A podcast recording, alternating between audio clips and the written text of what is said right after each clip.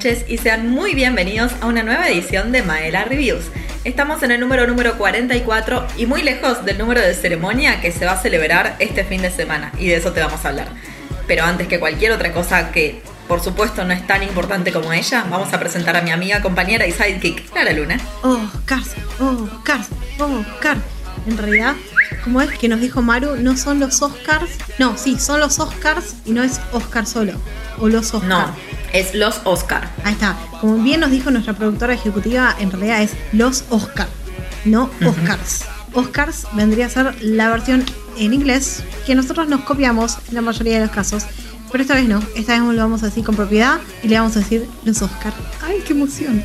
¡Qué emoción, qué emoción! Es que sabes que la lógica que nos explicó nuestra productora ejecutiva es que, por ejemplo, con los Golden Globes, que en castellano es los Globos de Oro, no decís los Globos de Oro, porque en realidad es un Globo de Oro y son premios. Sería los premios Globo de Oro.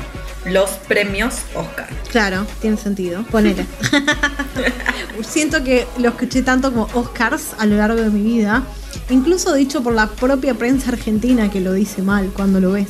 Sí, bueno, sí, pero ya sabemos que nosotras con nuestro título de comunicadoras deberíamos impulsar que se hable bien. Así que vamos a intentar que eso ocurra también incluso en este podcast que, como te habrás enterado, va a estar dedicado a esta premiación, la premiación más importante de la industria cinematográfica, los premios Oscar. Y por supuesto, antes de empezar y antes de que quizás escuches este capítulo, pégate una vuelta por nuestro Instagram o nuestro Facebook, Madela Reviews, porque hicimos una extensiva y muy, muy amorosa colección de reviews sobre todas aquellas películas nominadas a los Oscars. Y recién este domingo nos vamos a enterar quiénes son las verdaderas o los verdaderos ganadores de los galardones. Tenemos nuestras seguridades, tenemos nuestras inseguridades, tenemos nuestros miedos, como que un Oscar se lo lleve un animal de ocho tentáculos, pero por sobre todas las cosas tenemos muchísimas ganas de ser parte de esta ceremonia junto a ustedes.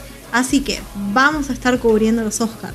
Sí, y no solo eso, sino que si no se enteraron todavía, pueden jugar con nuestro PRODE para ver si juntan puntos y ser los ganadores. Sí, vamos a sortear un premio entre todos los ganadores del PRODE, así que bueno, ya lo sabes porque está en nuestras redes hace varios días.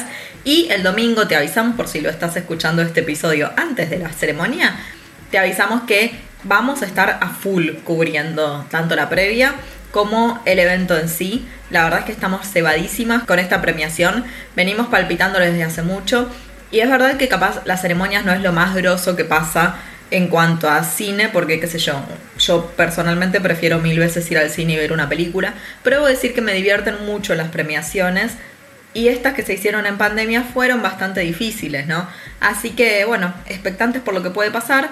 Sin embargo, también te queremos recordar que este episodio no va a tratar solamente de los Oscars que se vienen. No, no, no, acá estamos haciendo una previa de los Oscars porque queremos contarte un poco sobre la historia y curiosidades que te pueden llegar a interesar, por qué este premio es tan, tan conocido, desde cuándo hace que se entrega, por qué todo el mundo quiere tener un galardón de estos y por qué hay gente que realmente no los quiso nunca tener y por eso los rechazó.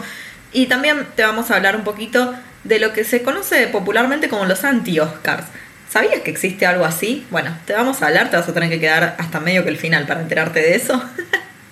Y lo que sí, no te olvides que sea cual sea la plataforma que estés usando para escuchar nuestro podcast, acordate que si le das clic al botón seguir o al corazoncito o al like o lo que fuera que tiene, te convertís en uno más de nuestros seguidores de Maela Reviews y sos parte de esta hermosísima comunidad cinéfila. Así que acordate, dale clic al botón seguir, entérate siempre que todos los viernes estamos ahí para acompañarte y dar inicio a tu fin de semana cinéfilo. Y si no es cinéfilo, también le puede dar un buen inicio a tu fin de semana. Tengo una pregunta para arrancar el capítulo muy importante.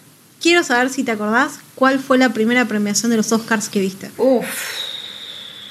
No estoy, no, no voy a, no voy a saber decirte cuál fue la primera. A ver, sé que es algo que me interesó mucho desde, no sé, la secundaria, algún momento de la secundaria seguro. Es algo como que siempre me interesó, eh, más que nada, no te voy a mentir, yo entré por el vestuario, siempre me parecieron fantásticos todos los semejantes vestidos que se ponían las actrices, las directoras, las mujeres detrás de escena de todo esto.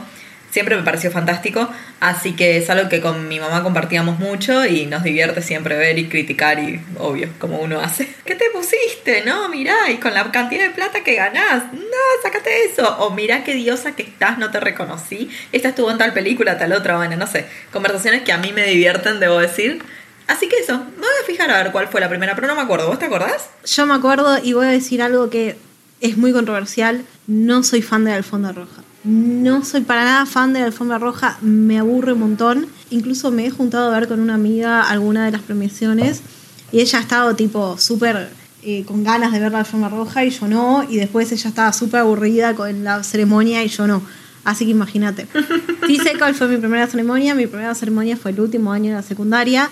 Eh, estaba nominada una película que habíamos visto en clase, entonces me había generado mucha curiosidad fue la ganadora de los Oscars, fue una de las primeras veces que ganó, no ganó una película norteamericana a los Oscars.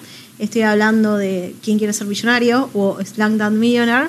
La habíamos visto en el colegio en la materia de inglés, no sé por qué, que era una película india, pero bueno, la vimos en inglés. Y justo después nos enteramos que estaba nominado al Oscar y me dio, la verdad que me dio muchísima curiosidad y la vimos, la verdad. Fue mi primera vez que vi una ceremonia y después a partir de, eso empecé a ver los Emmys también. Aunque más tenía que ver con que estaba siempre nominado Glee en los Emmys. Entonces siempre me dan ganas de ver a ver si ganaba Glee o no. Aunque después pasaba Modern Family y se llevaba todos los premios. Pero eso fue, esos fueron mis primeros Oscars. Pero los primeros que realmente pude disfrutar fueron los primeros Oscars que vi como él. Sí, definitivamente. Este, en eso estoy totalmente de acuerdo. Es verdad que, que disfruté otros Oscars y otras premiaciones, pero sí, los que vemos juntas es algo que, wow, explotamos, tipo, se nota que encontramos a nuestras parejas cinefilas de por vida y realmente lo hacemos notar, es nuestro momento de mayor éxtasis y se lo vamos a compartir a ustedes el fin de semana. Sí, me acuerdo cuando la primera vez que hicimos un PRODE allá por el 2018 no era tan común. Ya el año que le siguió, en el 2019, era muchísimo más común ver PRODES en las redes sociales. Yo creo que lo que siempre más me gustó, la verdad, no, no voy a mentir en esto, fue la parte de película animada. Es algo que siempre me interesó. Cuáles estaban nominadas. En general era con lo que mejor llegaba preparada yo a la época de los Oscars. Seguro que las que vi son las animadas. Porque debo decir que si yo hago un repaso de las ganadoras de los Oscars, no son muchas las que vi. Y es tremendo eso, tipo las ganadoras a mejor película. Mm, mm, no, es como las elecciones de la academia en esa categoría son muy distintas a mis propios gustos de películas, ¿no? Entonces Claro, tiene sentido. La academia elige lo que está de moda en ese año y lo que le importa que sea visualizado en ese momento y que uno quiere que, o que la academia en realidad quiere que lo reconozcan por haber premiado a esta cosa que habla de esto. Entonces, qué sé yo, es como un caretaje, vamos a decirlo, es como pasó con Parasite. Me parece gracioso que hayas dicho que lo primero que viste fue las nominadas de animación, porque es algo que no existía antes. Y medio que empezó a existir porque si no Disney se llevaba todos los premios. Ahí hubo un montón de películas nominadas a Mejor Película, películas animadas de Disney, incluso eh, en un momento Blancanieves y los Siete Enanitos tipo ganó un premio especial solo porque no podía ganar a Mejor Película. Y también pasó de nuevo con El Rey León y pasó de nuevo con Toy Story.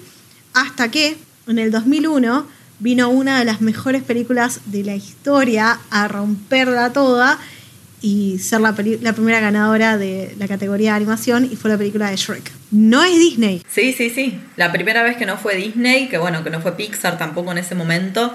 Aparte, yo en general en las ceremonias camiseteo mal, pero mal, ¿eh? Soy como una hincha de, fútbol mirando los Oscars. Ah, sí. Y es un montón, me he ofendido, he tipo tirado cosas al televisor, como, no, ¿cómo hacer esto? Y le tiraba la servilleta, no, ¿quién sos vos? O cuando sube un presentador que me cae bien o una presentadora que me cae bien a los gritos, tipo, ¡Sí! Así, bueno, sacada, sacada, sacada. Así que estoy segura que esto me va a volver a pasar esta vez. Estoy segura que lamentablemente la animación me va a hacer sufrir este fin de semana y estoy segura que voy a decir, es una injusticia, unidos es mucho mejor. Estoy segura que lo voy a decir, pero debo decir que es siempre lo que más me entretuvo. Y aparte también me, me gusta mucho escuchar los discursos cuando... Ah, me re gustan los discursos. Cuando son discursos sentidos, ¿no? Cuando van un poco con lo que está pasando en la vida en general. Y me parece que está bueno, ¿no? Que no se trate solo de agradecer a quienes estuvieron detrás, sino que también dejes un mensaje sobre lo que hablas, ¿no? Entonces, va, qué sé yo, por ejemplo, eh, Mark Ruffalo, que estuvo ganando todo en las últimas ceremonias por esta película para TV que hizo, que cosa que no está nominada en los Oscar, siempre dio un discurso recontrasentido y tanto en los Golden como en otras premiaciones que se dieron en estos últimos meses, siempre fue lo destacable de la ceremonia el discurso de él, porque es un discurso socialmente comprometido. Igual nada, no le vamos a perdonar nunca a la academia que no le haya dado un premio a Mark Ruffalo. Malísimo. es que estamos enojados con la academia por un montón de cosas. O sea, tampoco me gustan esas, esas ceremonias Parasite, en donde todo, todo se lo lleva a una sola película. Que está bien, puede ser una gran película, pero hay pocas películas que vengan a cambiar la historia.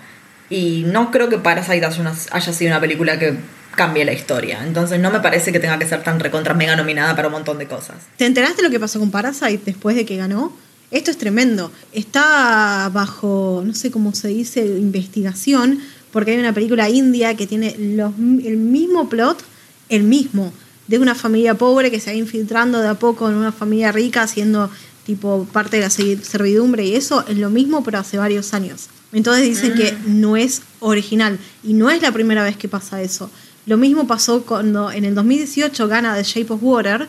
También hubo una crítica porque hace muchos años había salido una película donde una persona de limpieza de un establecimiento onda mundo marino se encariñaba con un delfín y lo, lo ayudaba a escapar.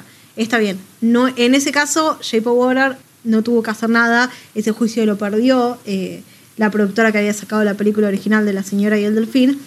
Pero en el caso de Parasite es algo que se sigue investigando. Mira, no, bueno, es que a ver, qué sé yo, también es medio difícil no encontrar, viste, siempre está la, delgada línea de inspiración o copia, ¿no?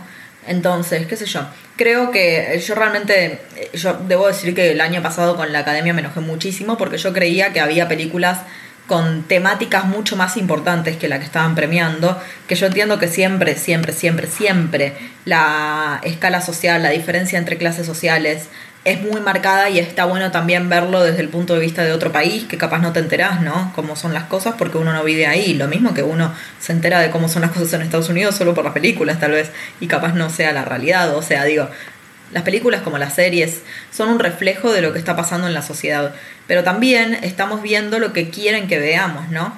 Entonces, creo que, qué sé yo, Jojo Rabbit del año pasado merecía millones de cosas más que no recibió porque está hablando de algo que está recontra en boga en este momento, porque vos me vas a decir que el nazismo se extinguió, no. Y yo sé que la diferencia entre clases sociales es por supuesto gravísima, pero también es igual de grave que haya nazistas hoy por hoy caminando en la calle al lado de uno.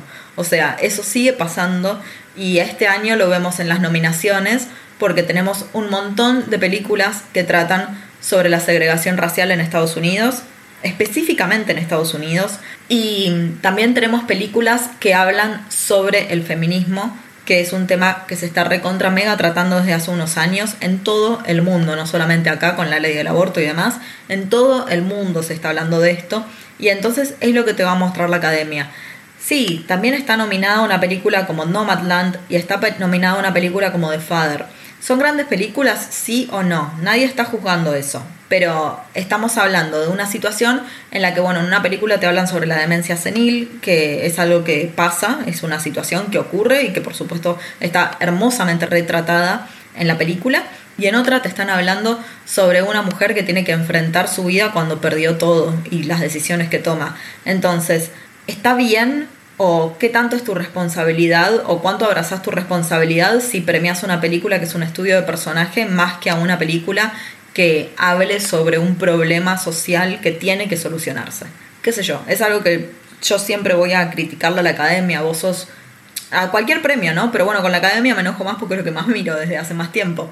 Vos sos un organismo que está avalando desde su lugar de gente experta en cine qué cosas tenés que ver, qué cosas te van a hacer crecer a vos, qué cosas van a interpelarte de mejor manera, qué cosas te van a entretener mejor.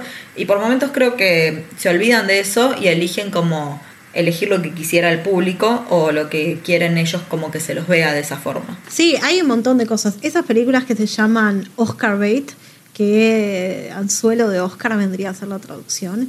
Es algo real y es algo que existe. Así como yo te digo que existen las películas pochocleras y se te viene rápido y furioso a la mente, lo mismo. Todos los años normalmente hay alguna película de guerra o sobre guerras o sobre los resultados de la guerra nominada y ese tipo de películas se les considera como un anzuelo de los Oscars por los temas a los que tratan y por la gente que básicamente es parte de la academia y está en cargo de, votar. Es verdad que los últimos años cambiaron y más que nada a partir del 2019, que fue cuando empezó a ser Netflix un peso pesado dentro de las nominadas de la academia, que ahí fue cuando nos dimos cuenta que un poco estaba cambiando quiénes componen la academia y hasta dónde pueden ser veiteados y convencidos de, votar a películas que son completamente olvidables después. Eso pasa un montón. Si yo me pongo a pensar películas nominadas al, Oscar, que hayan ganado el Oscar y después te olvidas. Jamás me voy a, me voy a olvidar lo que pasó con Steven Spielberg y. Eh, ¿Cómo se llama esa película de mierda? Eh, Shakespeare in Love. Eh, Shakespeare apasionado. Eso, Shakespeare apasionado ganó un Oscar a mejor película. Dale, no, me, no te mientas, academia, no te mientas. No, una locura. Yo siempre, es algo que siempre me llama la atención y que no le encuentro, no le encuentro excusa y te juro que es algo que me molesta muchísimo, es que el mayor galardón, el mayor de todos, todos los 23 que se van a entregar en esta ceremonia en un par de días, el mayor es mejor película. Ahora, ¿por qué no pasa más seguido, como vimos que pasó con Toy Story, que una película animada esté considerada como mejor película? O, como pasó con Parasite el año pasado, que una película internacional esté nominada mejor película. Eso, eso es algo que me molesta muchísimo porque hay tantas películas grosísimas, no solamente en Estados Unidos, que deberían realmente tener su lugar ahí. Y no lo tienen. ¿Y sabes cuál es el tema? Que si sos una película eh, de donde sea, eh, europea, latina, de donde sea, no importa. Asiática. Solamente, asiática, sí. Digo, solamente tenés la posibilidad de entrar dentro de las cinco nominadas a Mejor Película Extranjera. Y de repente capaz ves las que están en Mejor Película y vos decís, ¿en serio? ¿Como para Mejor Película? ¿En serio? Mm. Sí, sí, sí, sí, sí, obvio, obvio. Eso pasó mucho, no sé si te acordás, en el 2018 creo que fue también, con Roma. Tuvo un montón de nominaciones, guion, producción, director, bla, bla, bla, bla. Y quedó nominada como película extranjera porque era una coproducción mexicana-norteamericana. Y fue re controversial. No debería haber quedado solo como película extranjera.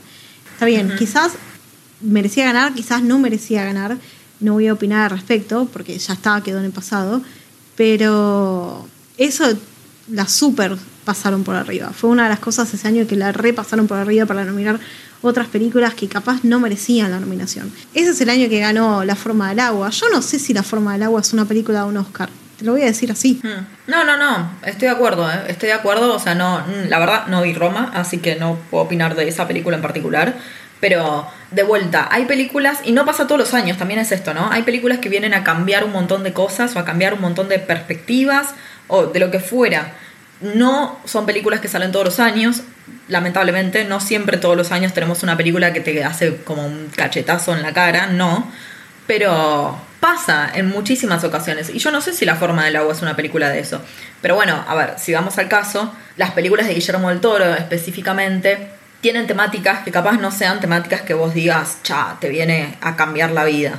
Porque el trato de la otredad y la alienación que te muestran con, todas las cosas monstruosas que le gusta mostrar a Guillermo del Toro y que por, el tipo de cine que a él le gusta hacer no merece un Oscar, porque si lo merece alguien también es Guillermo del Toro en ese sentido. Es como, qué sé yo. Pero fíjate, ese año, quizás no recuerdes, pero estaba nominada Get Out. Get Out, que era la película de la protagonista bueno, estuvo nominado a Mejor Guión, Director y Mejor Película.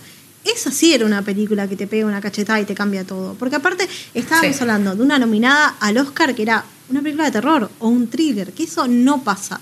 Eso hubiera sido histórico. O sea, más allá de que había, había películas nominadas de guerra, como te contaba antes, tipo estaba Dunkirk, que estaba nominada, o estaba la de Churchill, también nominada, y esas sí son películas que son de anzuelo de los Oscars. Pero Get Out, Get Out se merecía ese Oscar.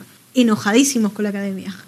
Pero basta, basta de hablar tanto del pasado, porque en realidad lo que queríamos contarles un poco es ¿Qué es esta celebración de, de, la academia? ¿Por qué le decimos la academia? ¿Por qué le decimos los Oscars? Eh, ¿quién, ¿Quién tiene más premios? ¿Quién tiene menos premios? La verdad que yo estaba re contenta porque yo siempre pensé que la saga del Señor de los Anillos tenía muchos más premios de los que en realidad tiene. Tiene un montón de nominaciones, pero todos, solo tiene 17 premios. Es una locura. ¿Cómo me vas a decir que eso sí es una saga que te cambia la vida y tiene solo 17 premios? En fin. La realidad es que El Retorno del Rey se llevó 11 estatuillas de todas sus nominaciones y es una de las tres películas con más nominaciones que tienen de la Academia.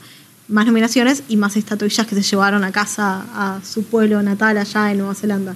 Pero en realidad no, en realidad Inglaterra, ¿no? Se la llevó Peter Jackson. Capaz alguno lo podría haber dejado en Nueva Zelanda, ¿no? Alguna producción. bueno, pero lo más importante y que hay que recontra celebrar es que todo se inició el día más importante de la historia de los días, que es el 16 de mayo de 1929, que a nadie le importa el año, porque el 16 de mayo es el día de mi cumpleaños, que vamos a estar celebrando con algún especial de Star Wars seguramente, porque eso pasa en mi cumpleaños. En mi cumpleaños se festeja Star Wars y hay parciales en general, así que sí, estoy muy acostumbrada. Pero un 16 de mayo, cuando yo todavía no existía, en 1929, en el Hotel Roosevelt de Los Ángeles, se celebró la primera ceremonia de los premios Oscar. Y esto fue, por supuesto, en honor a los logros cinematográficos que se habían llevado a cabo entre los dos años pasados, el 27 y el 28. ¿no? Este fin de semana, el domingo, se va a estar celebrando la 93 ceremonia que va a premiar a los logros de la industria cinematográfica del 2019 al 2020. Si recordemos, como te venimos diciendo todo este tiempo, las películas que vimos no son las más comunes que solemos ver pero creo que eso las hace mucho más valorables. Sí, sí, sí, la verdad que este año estamos teniendo películas que están nominadas a Mejor Película que son bastante increíbles, debo decir la verdad. creo que es algo que no pasó nunca, que decir que la cantidad de películas que tenemos son una mejor que la otra, primero, cosa que no pasaba nunca y segundo, una más accesible que la otra. Eso es tremendo. Sí, la verdad es que, bueno, eso también viene, por supuesto, a cambiarse debido a toda la situación que, que, estamos viviendo.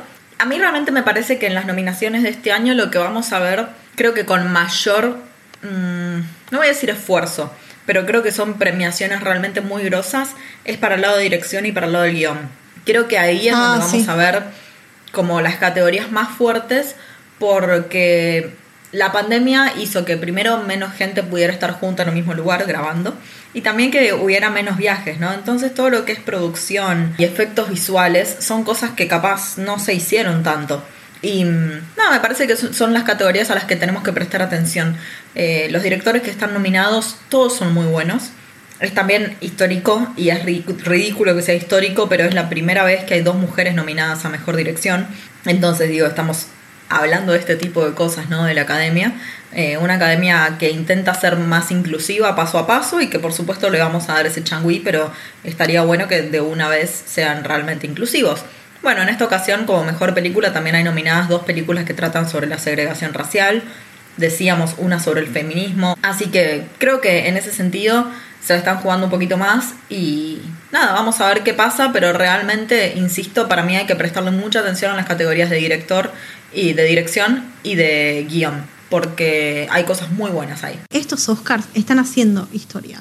Como hablábamos antes, es la primera vez que están nominadas a Mejor Película dos largometrajes que salieron de Netflix impensado. Estábamos hablando que hace dos años no estaba pensado premiar a nada que saliera del servicio de streaming y ahora tienen dos películas nominadas a mejor película. Eso es tremendo. Y hablar de que acordate que el año pasado, cuando estuvo nominado Netflix a mejor película, fue por Historia de un matrimonio, que es un peliculón, pero que también estaba protagonizado con dos mega estrellas. O sea, estábamos hablando de Adam Driver, recontra mega popular en los últimos años, y Scarlett Johansson, recontra mega popular desde hace 15 años.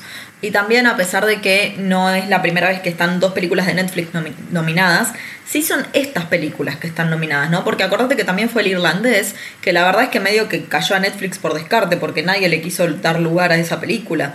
Entonces, a ver, sí, es algo que por lo que Netflix sigue en deuda con el mundo, por supuesto, pero digo, El ah. Irlandés y Historia de Matrimonio el año pasado nominadas son películas que tenían un renombre atrás, heavy metal.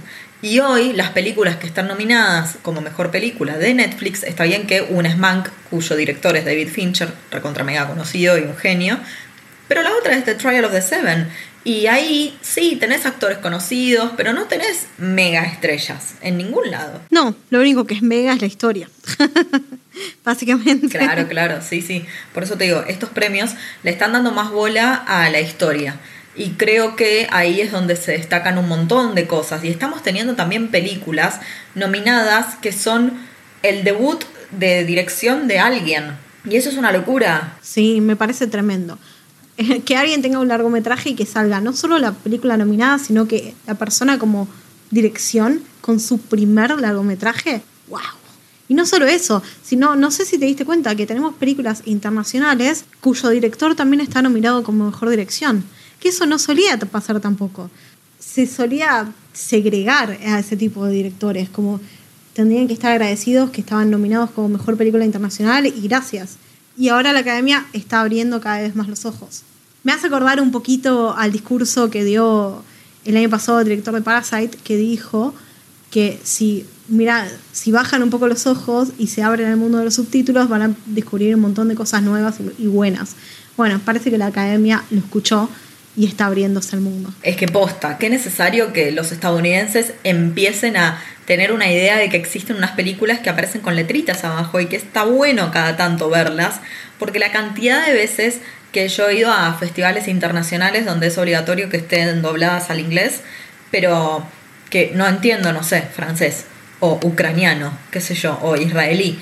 Y no los puedo escuchar y te leo en inglés por, por, por, mi entendimiento del inglés, pero después abajo tenés el subtítulo en español. ¿Y cómo te das cuenta que capaz son películas que un estadounidense ni a palos vería? Claro. Es tremendo, es tremendo, tipo el, el cine que se están perdiendo, es tremendo. Bueno, capaz eso está cambiando claramente.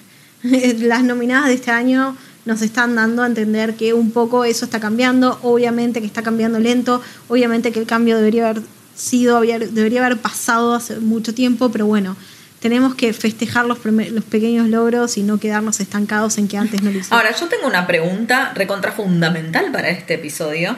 Es, ¿por qué a esa estatuita dorada, bella, que todos queremos tener y que nosotros tenemos nuestras propias versiones, que no son por supuesto tan pesadas y codiciadas como esas, ¿por qué se lo llama Oscar? El nombre Oscar es, es, gracioso. Hay muchas versiones en realidad de por qué se llama Oscar. Eh, actrices que dicen que se llama Oscar por sus maridos, después eh, empleados de la misma academia que dicen que se llama Oscar porque son parecidos a su tío Oscar. Hay un montón de versiones de por qué. Lo más importante es que en realidad es acuñado, acuñado el término después de que Walt Disney gana uno de estos Oscars y dice que agradece por ese mismo Oscar y la prensa lo escucha, un, hombre de, importancia como era Walt Disney en ese momento, porque estamos hablando finales de los 20, principios de los 30, y la prensa lo agarró y una vez que la prensa lo agarró, la academia tuvo que aceptar que ese era el nombre de su estotilla y a partir de 1939 se aseguró desde la misma academia como el Oscar. Tremendo, tremendo. Y mm, es divertidísimo también pensar que así como vos decías que El Señor de los Anillos, eh, El Retorno del Rey en realidad, es una de las películas con más nominaciones, también por supuesto tenemos que hablar de películas que, así como El Retorno del Rey, cambiaron la historia del cine. Y que por supuesto una de ellas fue Titanic, de la cual ya hemos hecho un extenso episodio. Claro, en febrero hablamos un poco de ello, pero para quien no escuchó el episodio y le interesa saber, Titanic obviamente cambió el mundo de James Cameron obsesionado con la historia de un barco, le tiró un poco de romance en el medio e hizo... Una maravilla villa. Tremendo lío. Y se llevó todos los Oscars. Sí, se llevó 11 estatuillas, que estaba nominado a 13, solo no ganó dos, lo cual es muy importante. Pero no es la única película que tiene ese hito, sino que son tres las que están empatadas, que es eh, Ben Hur de 1959, que se llevó 11 estatuillas, Titanic en 1997 y como ya dijiste antes, El Retorno del Rey en el 2003, que se llevó también 11 estatuillas. Es como un logro que comparten las tres. Ninguna lo pudo superar todavía. Sí, y al día de hoy, este fin de semana, tampoco lo vamos a superar porque nadie tiene tantas nominaciones. La más nominada creo que es Mank. Con 10 nominaciones, exacto. ¿no? Este año no se va a superar. El año pasado podría haberse superado con Parasite, pero no ganó todas las estatuillas a las que estaba nominada. Lo que sí me parece loquísimo, que eso eh, lo aprendí investigando para este capítulo, John Williams, nuestro queridísimo compositor y uno de los mejores amigos y mejores compañeros laborales de Steven Spielberg, tiene más de 50 nominaciones. Mierda, wow. Es un montón. O sea, solo ganó 5 veces, pero tiene más de 50 nominaciones.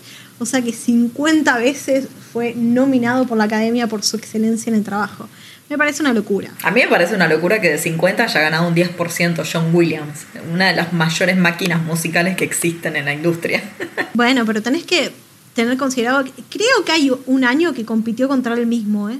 con una composición de una película de Spielberg y la de Star Wars en la época de la generación del 2000 de Star Wars, el episodio 1 y 2 y 3. Qué bueno que mencionaste Mank hace un ratito, porque es re interesante lo que pasa en esa película. Ahora, bueno, nada, tienen que verla, no se los quiero spoiler, hicimos la, review, pero eh, habla sobre quien creó el guion de Citizen, Kane, una un peliculón, una de esas películas que todo estudiante de cine te dice que alguna vez que tenés que ver no le hagan caso, no es necesario verla, pero pueden conocer su historia gracias a Mank. Yo debo decir que la vi como tres veces ya, Citizen Kane. ¿Y te gustó? ¿Decís que es una película que te cambió la vida? No, no, no, cambiarme la vida no, no me cambió la vida. Pero una vez que aprendí a, interpretar su guion, me gustó bastante, sí. Bueno, por el guion tenés que agradecerle a Mank, al protagonista, pero bueno, no vamos a hablar de la nominada, sino que te quería contar que uno de los mayores escándalos de la academia es que los ganadores después vendían los Oscars. Imagínate, quizás ganaste un premio por, no sé, diseño de vestuario y decidiste que no te vas a dedicar más a eso. Y tenés esa estatuilla que son casi 4 kilos de bronce y oro y lo vendes. Bueno, obviamente esto no se puede hacer y eh, la academia en 1950 puso en el, en el término y condición de estar dominado por un Oscar vos tenés que aceptar que no lo vas a poder vender y que si lo querés vender, solo se lo puedes vender a la misma academia por un dólar. lo cual es graciosísimo porque eh, el Oscar que gana Orson Welles en 1941, que en realidad es un Oscar compartido, pero bueno, basta, eh, su descendencia, años después, 50 años después, tipo, le hicieron un juicio a la academia para poder, tipo, venderlo porque como supuestamente esa regla de que él gana el Oscar en 1941 y esto comienza en 1950, obviamente no es retroactivo. Pero cuando ya tiene la descendencia del Oscar y lo quiere vender, está en término la ley. Entonces tuvieron que hacer un juicio para tipo decidir qué iban a hacer con la estatuilla de Orson Welles que es súper interesante, la verdad, me parece súper interesante. La verdad que sí, así como también me parece muy interesante el tema del secretismo con el que se maneja a la información de los premios, ¿no? El saber quién va a ganar, eh, a quién, qué, nombre tenés que poner en la estatua, ese tipo de cosas, me parecen Súper interesante. No sé, no te diste cuenta nunca. E, ellos entregan las estatuas sin nombre. Eh, o sea, cuando vos estás nominado, quienes están presentando el premio tienen el nombre en un sobre y después, en una época no pandémica, el actor, la actriz, el director, el productor, quien ganara, se acerca a un lugar con la estatuilla en blanco y ahí es cuando tallan el nombre. La graban. Claro, un, lugar donde graban post entrega, porque es todo muy secreto. Vos imaginate el desastre que pasó en la entrega 89, que fue la famosa entrega de Moonlight La La Land, donde la compañía PwC se equivocó al entregar el sobre, eso fue un escándalo, tipo, en el medio de la TV pública, después de que aceptaran el premio los de La La Land y estuvieran dando sus discursos, lo tuvieron que frenar y dárselo a Moonlight. Es algo que no, no va a pasar nunca más. No, no, olvídate. Creó un sistema de seguridad extra para los premios. Ahora hay gente que está, tipo, encargado de chequear que el sobre que vas a entregar sea el correcto cosa que antes no pasaba. ¿Qué debería pasar, no? Debería uno encargarse de chequear el sobre. Pero bueno, ahora hay alguien exclusivamente encargado. La verdad es que es muy loco. Pero eso no fue una de las peores cosas que le pasó a la academia, sino que hay un montón de errorcitos a lo largo de la historia de la academia que fueron dejando pasar. Pero hay algo muy gracioso que eh, los miembros de la academia obviamente son actores, son directores, son productores, bla, bla si están trabajando en una película, no suelen votarse a sí mismos. Incluso ahora, en los últimos 10 o 20 años, quien está nominado no participa de la votación. Por ejemplo, vamos a decir, si está nominado Guillermo del Toro, ese año Guillermo del Toro no participa de la votación. Bueno, eso se tuvo que poner porque hay un año en el que Coppola estaba nominado y él era un miembro de quien estaba encargado de votar y ganó como mejor director. Mm. Señor.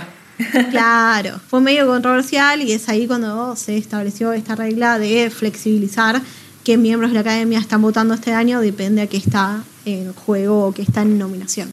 qué loco. o sea, me parece un montón y bueno, al menos Sofía es buena gente. Pero bueno, basta hablar del pasado, ya hablamos un poquito de cómo son los Oscars.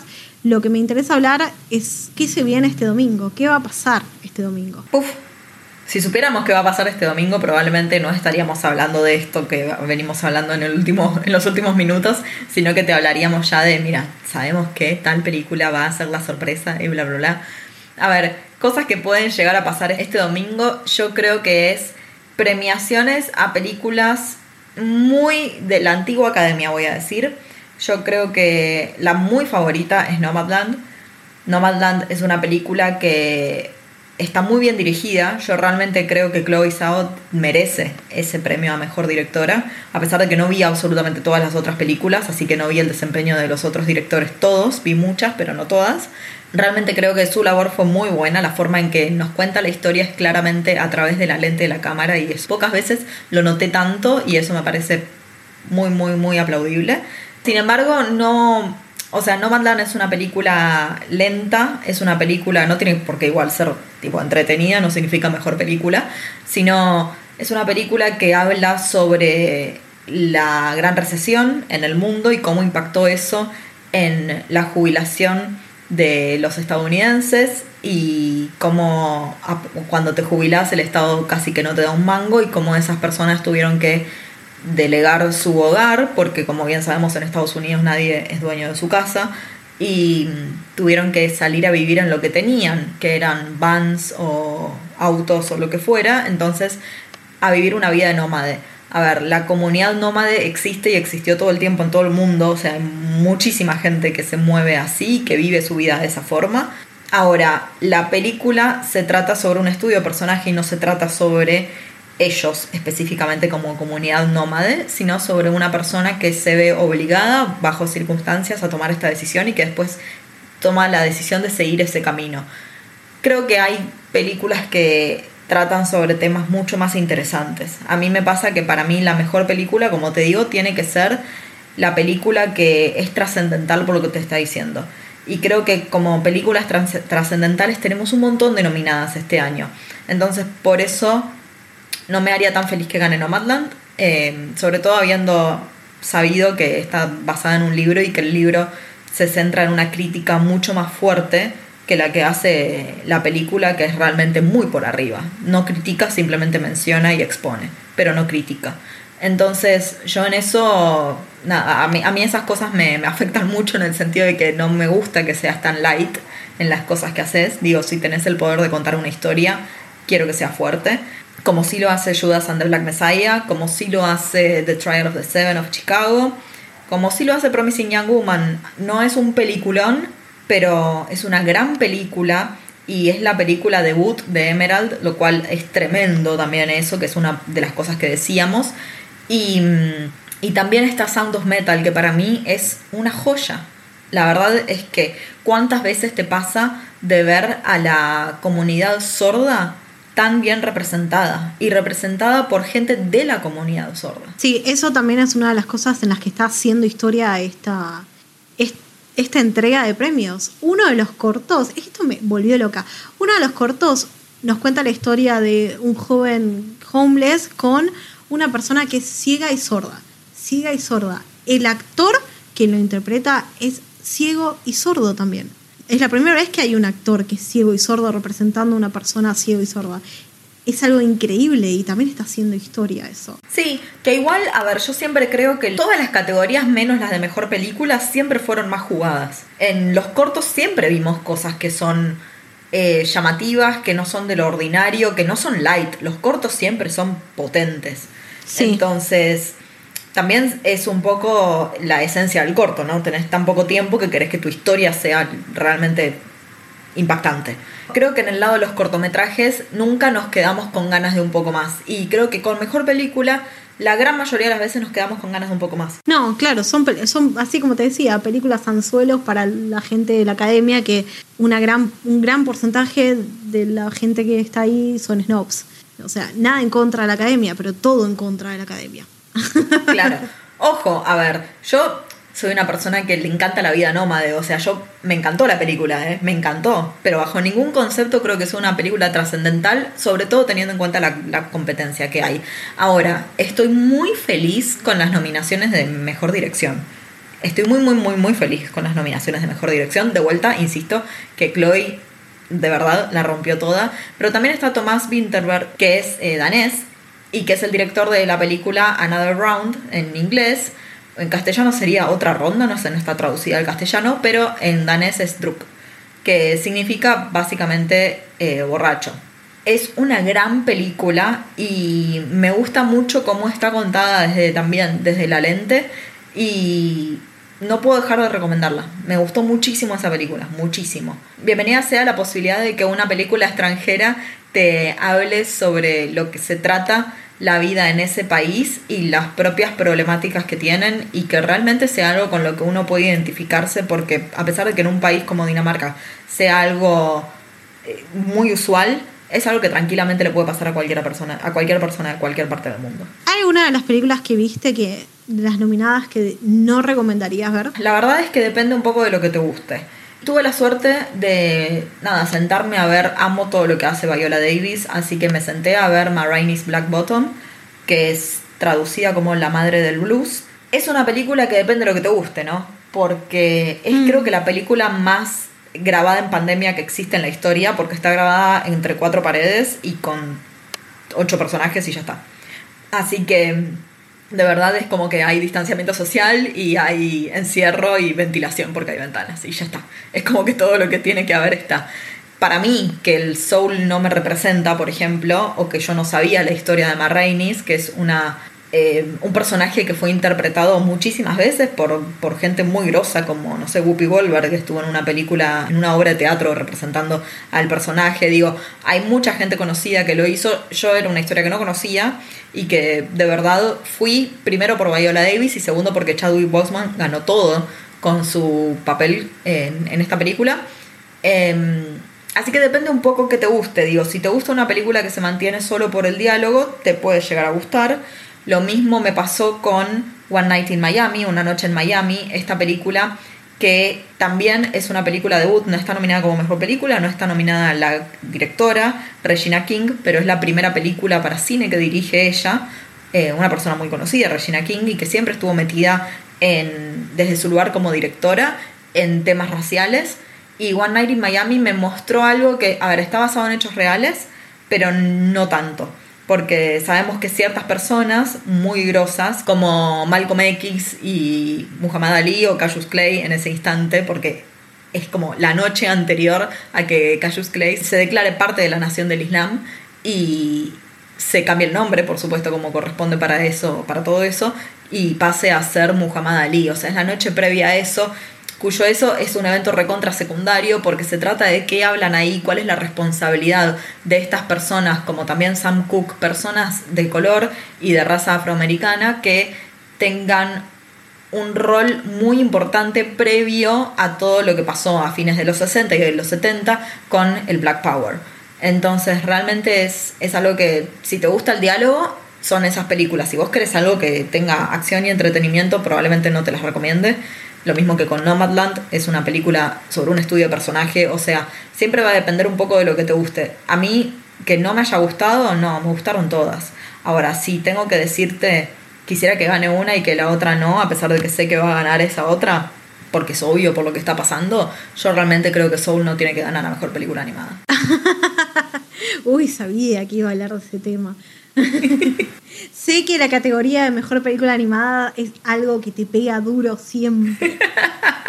sí, pero que sí. Es una película que básicamente tiene comprada la D de Disney. también, que eso Sí. jode un poco. El año pasado estuvo nominado Klaus y no ganó, lo cual También fue me molestó un montón. Klaus es un peliculón, es un peliculón. Y la verdad, voy a ser muy sincera, a mí Soul me resbaló de una forma que no te puedo explicar. No me cambió en nada. Y mirá que yo banco Pixar un montón. No me emocionó en lo más mínimo. Eh, mirá que yo amo a Tina Fey. Tipo, la amo.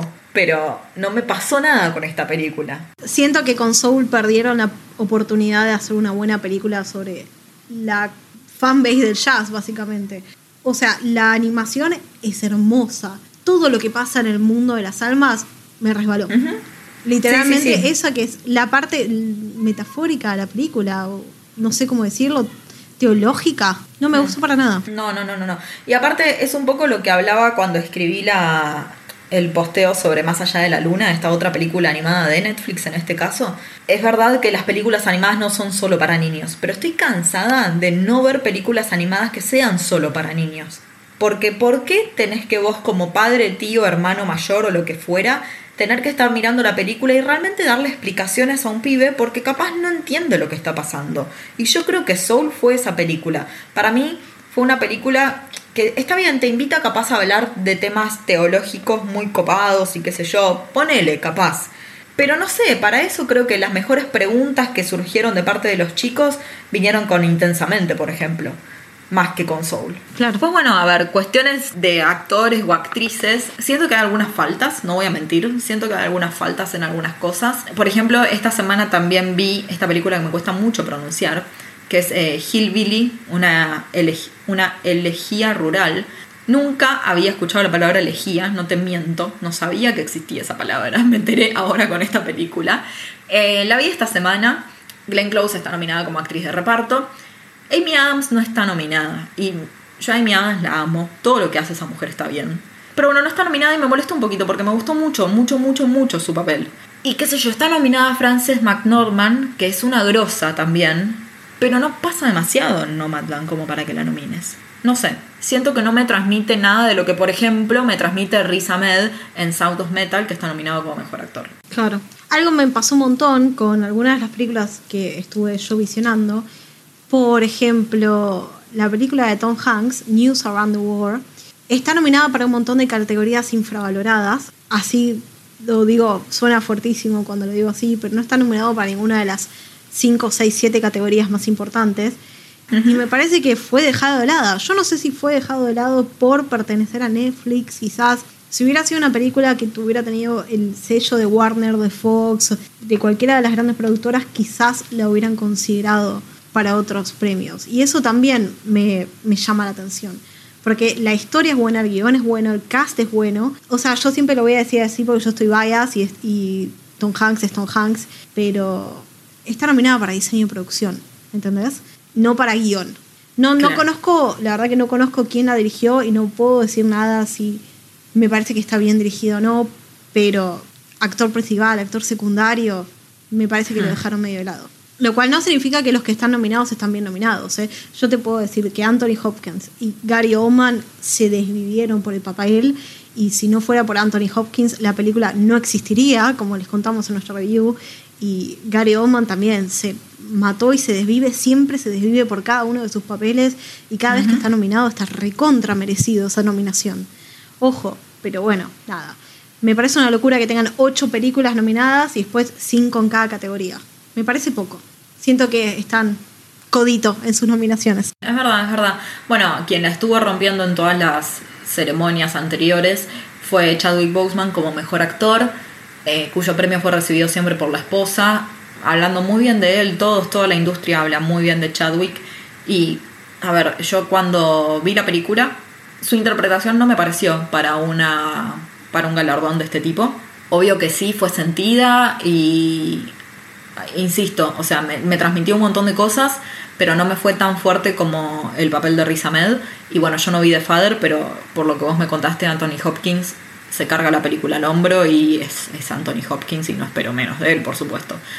Pero bueno, creo que también es como que, a ver, te premia la industria, ¿no? Te premia la academia, que sabe un poco también lo que pasa tras bambalinas.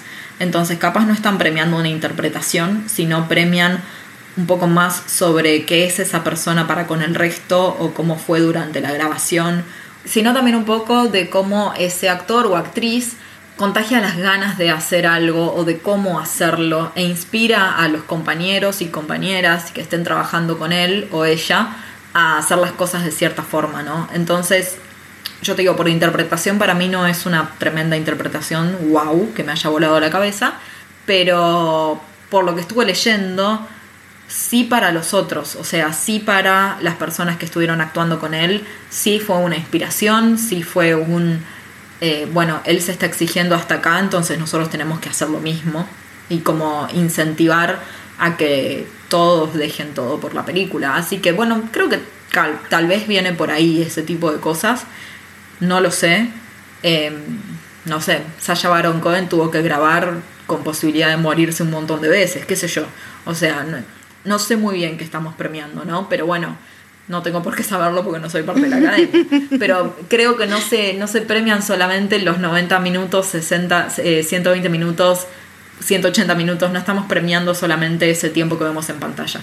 Que eso también es, es un poquito injusto, qué sé yo, porque lo que, a lo que yo puedo acceder es a lo que veo. Claro. Pero bueno, hablando de premiaciones, un día antes de los Oscars se celebra tipo una de las premiaciones también bastante infravalorada, así que la mayoría de la gente no sabe qué pasa e incluso yo me acabo de entrar hace muy poquito. Obviamente estoy hablando de los premios Razzies o los Golden Raspberries, que vos sabés más que yo. La verdad es que los Razzies son una fiesta, no voy a mentir, son una fiesta. Son los muy, muy conocidos como, popularmente conocidos en el Vox Populi como los anti-Oscar se entregan la noche anterior a los premios Oscar, históricamente lo han hecho. Hace ya 41 años que lo están haciendo, mañana exactamente va a ser su premiación número 41. Em, la están entregando desde los 80 y medio que su, su lema en inglés es Own Your Bad que una traducción más o menos sería como hacete cargo de tus trabajos malos, ¿no? Claro, hacete cargo del error que te mandaste en este multiverso. Claro, exacto. es como que te dan un premio haciéndote una crítica constructiva, pero que medio que no te construye porque te dicen simplemente estuviste mal. Punto. Entonces, a ver, son unos premios que primero se hacen el día anterior, con lo cual fuera de época de pandemia, ¿no? Generalmente los actores y las actrices están poniendo toda su energía en lo que se viene ese domingo, entonces probablemente por eso sea que no aparecen los sábados, pero en general estas personas no van a recibir sus premios, son premios que son más dejados que realmente aceptados. Tenemos por supuesto excepciones y demás. Yo estos premios los conocía ya por 2010, cuando Sandra Bullock ganó como peor actriz. Y Sandra Bullock es una mina que a mí me encanta, debo decir que me hace reír siempre. Y me da mucha risa porque ella fue a recibir el premio, como te digo, pocas personas han ido a recibirlo, y llevó una, tipo, el carrito de supermercado lleno, lleno, lleno, lleno, lleno de copias del DVD para dárselo a la gente. porque tipo, así de mucho abrazo mi mala interpretación, que ustedes dicen que es una mala interpretación, tanto que me parece que todos la tienen que ver, porque capaz no la vieron y por eso me votaron como que era la peor. Entonces les llevó a todos una copia del DVD. La película se llama Locada Obsesión, en inglés es All About Steve.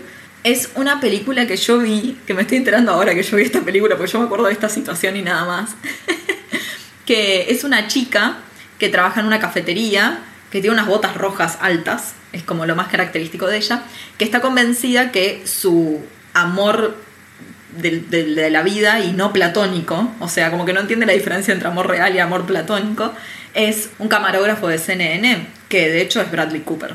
Y nada, sale a perseguirlo. Es muy divertida la película, yo me divertí mucho, pero bueno, estas son las cosas un poco que premian los racis.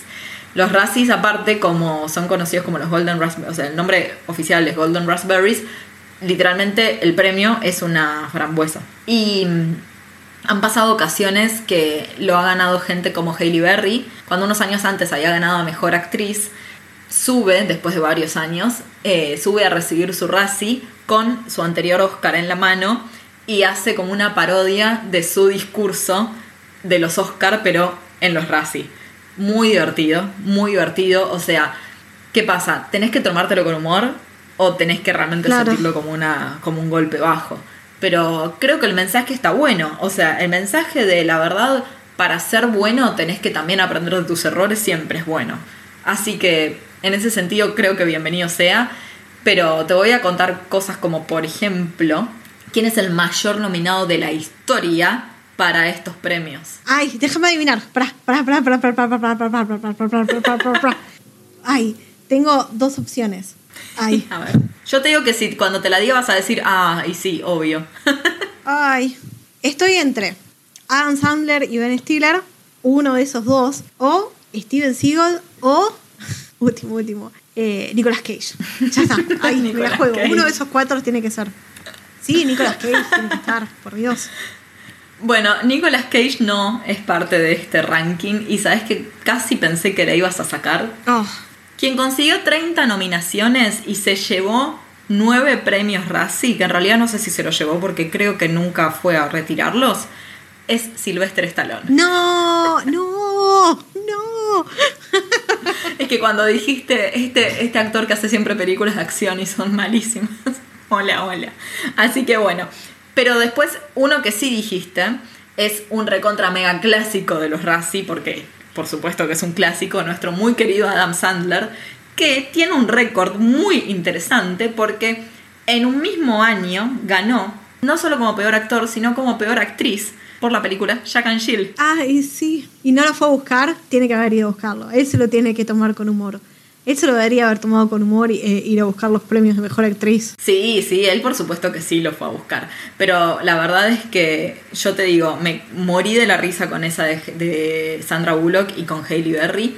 También hay premios como a, la- a las peores como parejas fílmicas, lo cual es muy divertido porque, eh, bueno, mi muy querido Will Smith tiene un par de galardones de los Razzies encima y tiene un poco de sentido también. Por ejemplo, Will Smith y su hijo Jaden ganaron como peor actor de reparto y peor actor, los dos. Así que fueron la primera pareja padre-hijo en ganar este premio. Y cuando Ben Affleck estaba de novio con. No me acuerdo si de novio casado, pero cuando Ben Affleck estaba con Jennifer López, también los dos ganaron, ganaron los Razzies y fueron el primer, como la primera pareja en conseguir este premio. Ahora, de las películas que se están nominando para los Razzies de mañana, yo te digo que tenemos una cosa muy particular para mencionar, porque nuestra querida Glenn Close, nuestra Forever Cruella de Vil, hasta que venga la próxima película, está nominada como mejor actriz de reparto en los Oscars por su rol en Hillbilly Elegy, eh, elegía rural, esta palabra rara. Y también está nominada a la misma categoría, pero como peor actriz de reparto para los Razzies. Es la tercera vez en la historia que pasa una cosa así, que tanto por el mismo papel son nominados para un Oscar y para los Razzie, así que es algo que es muy llamativo. La película con más nominaciones en este año es 365 días, una película que realmente yo no conozco. Ay, pará, boluda. Es la película pornográfica de Netflix. ¿Cómo que no te enteraste? Es una película que habla de todo lo que puede estar mal en una relación. Es, tremendo. No la veas porque no vale la pena. Pero tanto vos como cualquiera que nos esté escuchando, si quiere buscar los resúmenes que están en internet, en YouTube de esa película, son increíblemente graciosos. Es un chabón que se obsesiona con una mina y la rapta y la obliga a vivir con él por 365 días y es como soft porn toda la, bueno, soft no, es como pornográfica toda la película y gira alrededor de ella enganchándose con él, alto síndrome de Estocolmo, amiga, por Dios, salí de ahí y tipo él siendo el típico multimillonario de las de las parodias de las películas porno, no sé cómo explicarlo, es graciosísimo. Están bien merecidos esos racis. Me dan ganas de ver la premiación y todo. Bueno, después hay películas un poco más conocidas que son, por ejemplo, Doolittle, la protagonizada por Robert Downey Jr., que también está nominado como peor actor. Bueno, la película Universal está nominada como peor película también. Y después tenemos una película que yo me estoy entrando también por las nominaciones, que está nominada como peor directora, Sia. ¿Viste la cantante? Yo no sabía que había dirigido una película. Bueno, dirigió una película que Ah, se llama Music sí. o Música. Bueno, también está nominada como peor película esa. Y tenemos gente muy conocida nominada en la parte de los peores actores y actrices. La película decía es eh, fue como toda una controversia, a decir verdad, sí me enteré de eso. Eh, a nadie le gustó la película. Eh, intentó llegar con un mensaje muy adecuado a la época en la que vivimos, pero mal desempeñado. No sé si se, se entiende lo que quiero decir. Obvio, sí, por supuesto que sí. Uno de los actores, como te decía, que está nominado como peor actor es Robert Downey Jr., pero también encontramos a nuestro muy querido y como siempre presente Adam Sandler por la película Javi Halloween. Está bien, está bien. Está bien, Y como peor sí. actriz tenemos a Anne Hathaway, que está nominada por varios papeles. que uno es, por supuesto, el tema de las brujas, pero después está por The Last Thing He Wanted, como la última cosa que él quiso, que no sé si es esa bien la traducción. Tenemos a Kate Hudson también nominada, y lo cual a mí no me hace para nada feliz, para nada. Igual no vi la película todavía, pero como peor actriz de reparto está nominada Kristen Wiig por Mujer Maravilla 1984. Y yo debo decir que a Kristen Wiig la amo con toda mi alma, así que bu que la nominen a esto, pero bueno, la película no está muy bien rateada por ningún lado. Y como actor de reparto tenemos nominadas a gente como... Escúchate esta, porque esto nos rememora a 43 episodios atrás. ¿Te acordás de Community? Ay, sí. Está nominado Chevy Chase. ah, bueno, está bien, se lo merece. Sí, estamos muy de acuerdo, realmente queremos que él gane este premio, pero me parece que lo va a ganar otro. Te cuento que también está nominado nuestro muy querido Arnold Schwarzenegger por su película Máscara de Hierro. Y también lo tenemos nominado a Bruce Willis. Así que bueno, hay nominaciones grandes, de nombres grandes acá, pero creo que el nombre más grande que está nominado y que esto me parece muy, muy, muy, muy, muy divertido. No sé si viste Borat 2 o Borat Subsequent Movie Film y el título más largo de la historia que, valga decir, rompió un récord Guinness. Ujú. Así de mucho nos gusta Borat. Bueno, Borat dentro del el cast, que no era cast, la gente que apareció en pantalla, estaba Rudy Giuliani. Rudy Giuliani, el abogado del expresidente estadounidense Donald Trump y aparte también intendente de la ciudad de Nueva York durante un montón de años. Bueno, acá lo tenemos a él nominado como peor actor de reparto y la verdad es que me hace muy, muy, muy feliz esa nominación. Que aparte él también está nominado como la peor pareja o... Sí, la peor, eh, como el peor combo en pantalla. Y está nominado él, Rudy Giuliani, junto con María Bacalova. María Bacalova, esta actriz de reparto que está nominada como mejor actriz de reparto para los Oscars, que en la escena que comparten es ella entrevistándolo como periodista, pero en realidad queriéndoselo levantar para ayudar a la nación de Kazajstán, como ocurre en las películas de Borat. Y bueno, y Rudy Giuliani, por supuesto, aceptando eh, esa situación.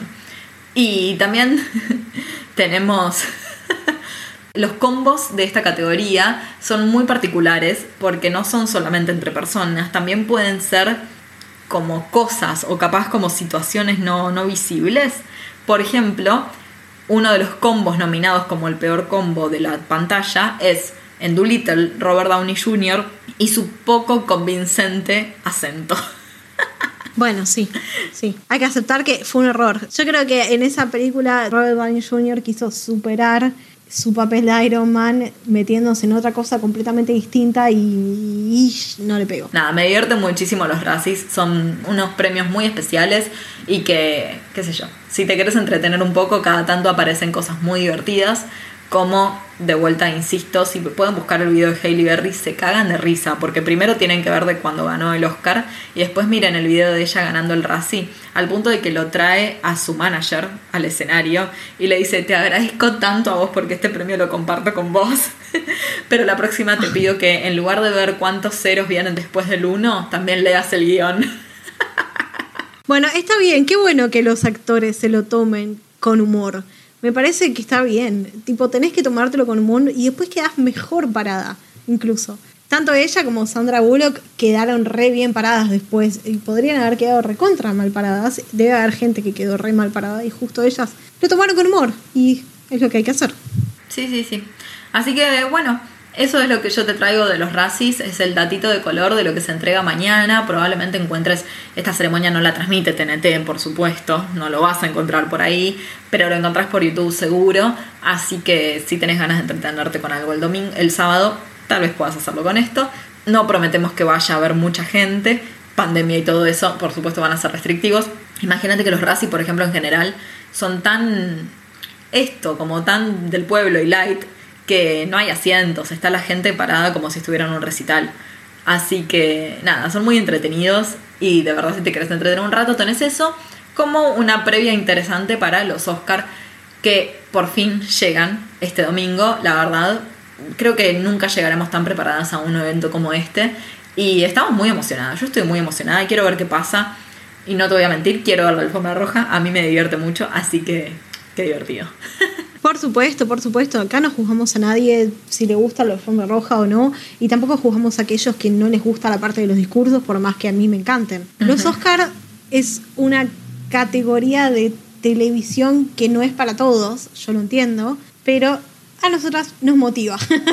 nos motiva a ver horas y horas de contenido solo porque están nominados a los Oscars. Bueno, recuerden que vamos a estar en nuestras redes sociales recontra full, cubriendo todo, todo como las muy buenas periodistas que somos. Así que, Lari, ¿dónde nos puede encontrar la gente? Si tienen muchísimas ganas de saber lo que va a pasar en estos Oscars, o la verdad que quieren entretenerse mientras miran la ceremonia con lo que vamos a estar subiendo en nuestras redes sociales, no se preocupen. En Maela Reviews, tanto en Instagram como en Facebook, vamos a estar subiendo stories de todo lo que está sucediendo, tanto la alfombra roja, que se lo vamos a dejar a Eli, por supuesto, como los discursos, que capaz lo hago yo, capaz la la productora ejecutiva, o capaz Eli también lo haga y tengamos a todos los ganadores y todas las reacciones de los nominados en nuestras redes sociales. Y además, no se pierdan porque vamos a estar jugando al PRODE, por supuesto. Nosotras somos fanáticas del PRODE de los Oscars, incluso muchísimo más que el PRODE del Mundial. Así que vamos a tener un template para ustedes para que jueguen con nosotros este año. Sí, acuerden que lo pueden encontrar en las historias destacadas, se lo dejamos ahí, así que compártanlo, jueguen, préndanse, va a haber un premio para el ganador, obvio que calculamos que va a haber más de un ganador, así que vamos a hacer un sorteo entre todos ustedes. Y bueno, se vienen muchísimas cosas muy interesantes en Maela, así que estén siempre, siempre atentos. Nos pasamos tipo todo el mes hablando de los Oscars, así que si quieren recomendaciones cinéfilas, cinéfilas que tengan el aval de la academia, bueno, ahí lo tienen, está casi todo, así que chicos, bienvenidos sean, diviértanse, embébanse en un poco de cultura cinéfila. Quiero que sepan que nuestro año está dividido en cuatro o cinco eventos. Nuevamente estamos haciendo Bafisi, Bafisi, Bafisi, Bafisi, Oscar, Oscar, Oscar, Oscar, Bars, Bars, Bars, Bars, Navidad, Navidad. Como que estamos siempre pensando en el próximo evento. Sí. Es, es así, es así. O sea, estamos saliendo de los Oscar para entrar en el mes de Star Wars. Así que bueno, se hace lo que se puede. Sí, por supuesto. Chicos, acuérdense que también nos pueden encontrar en cualquiera sea la plataforma de podcast que utilicen, ya sea Spotify, Apple Podcast, Google Podcast, Anchor, Overcast, lo que sea, nos encuentran por ahí, le dan clic al botón seguir, le dan clic al corazoncito, like, nos ponen un par de estrellitas, nos valoran, lo que sea, siempre ayuda y te convertís en una persona más de nuestra hermosísima comunidad maelística, que esta comunidad no solo se trata de podcast, sino también, como bien sabes, de muchas cosas que podés encontrar en nuestras redes sociales, divertirte con nosotras, comentarnos qué te parece o no. Tenemos un montón de gente que nos escucha y mientras nos escucha nos escribe por Instagram y opina con nosotras acerca de nuestras controversias, como hemos tenido muchísimos detractores de Emily en el capítulo pasado de Friends, muchísima gente que nos escribe diciendo, sí, Emily es la peor. Así que me gusta, me gusta. Mucha gente que está de acuerdo con que Marcel no es tan malo como vos decís. Así que me divierten mucho estas interacciones, chicos. Préndanse, diviértanse con nosotros. Saben que esto realmente que les contamos es nuestra verdadera personalidad. Así somos, así nos tratamos y nos maltratamos a veces también. Y bueno, nos encanta tenerlos del otro lado a ustedes, como también me encanta tenerte del otro lado a vos, Lari. Así que nos encontramos prontamente, tal vez para hablar un poquito de Marvel. Quizás, quizás, vuelo, vuelo un multiuniverso en el futuro. Nos vemos el fin de semana que viene. Espero que disfrutes muchísimo de esta entrega de los premios Oscar y también de los Razzies si los vas a ver. Chao, chao. Chao, chao. Quando tu finisci le parole, sto qui, sto qui. Forse a te ne servono due sole. Sto qui, sto qui. Quando impari a sopravvivere e accetti l'impossibile, nessuno ci crede, io sì. Non lo so.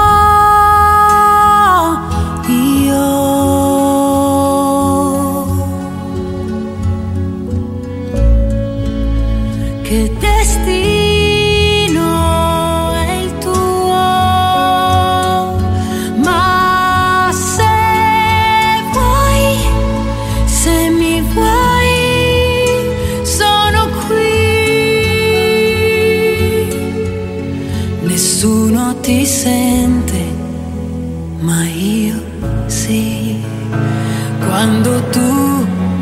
sai più dove andare, sto qui, sto qui, scappi via o alzi le barriere, sto qui, sto qui, quando essere invisibile è peggio che non vivere nessuno ti vede, io sì.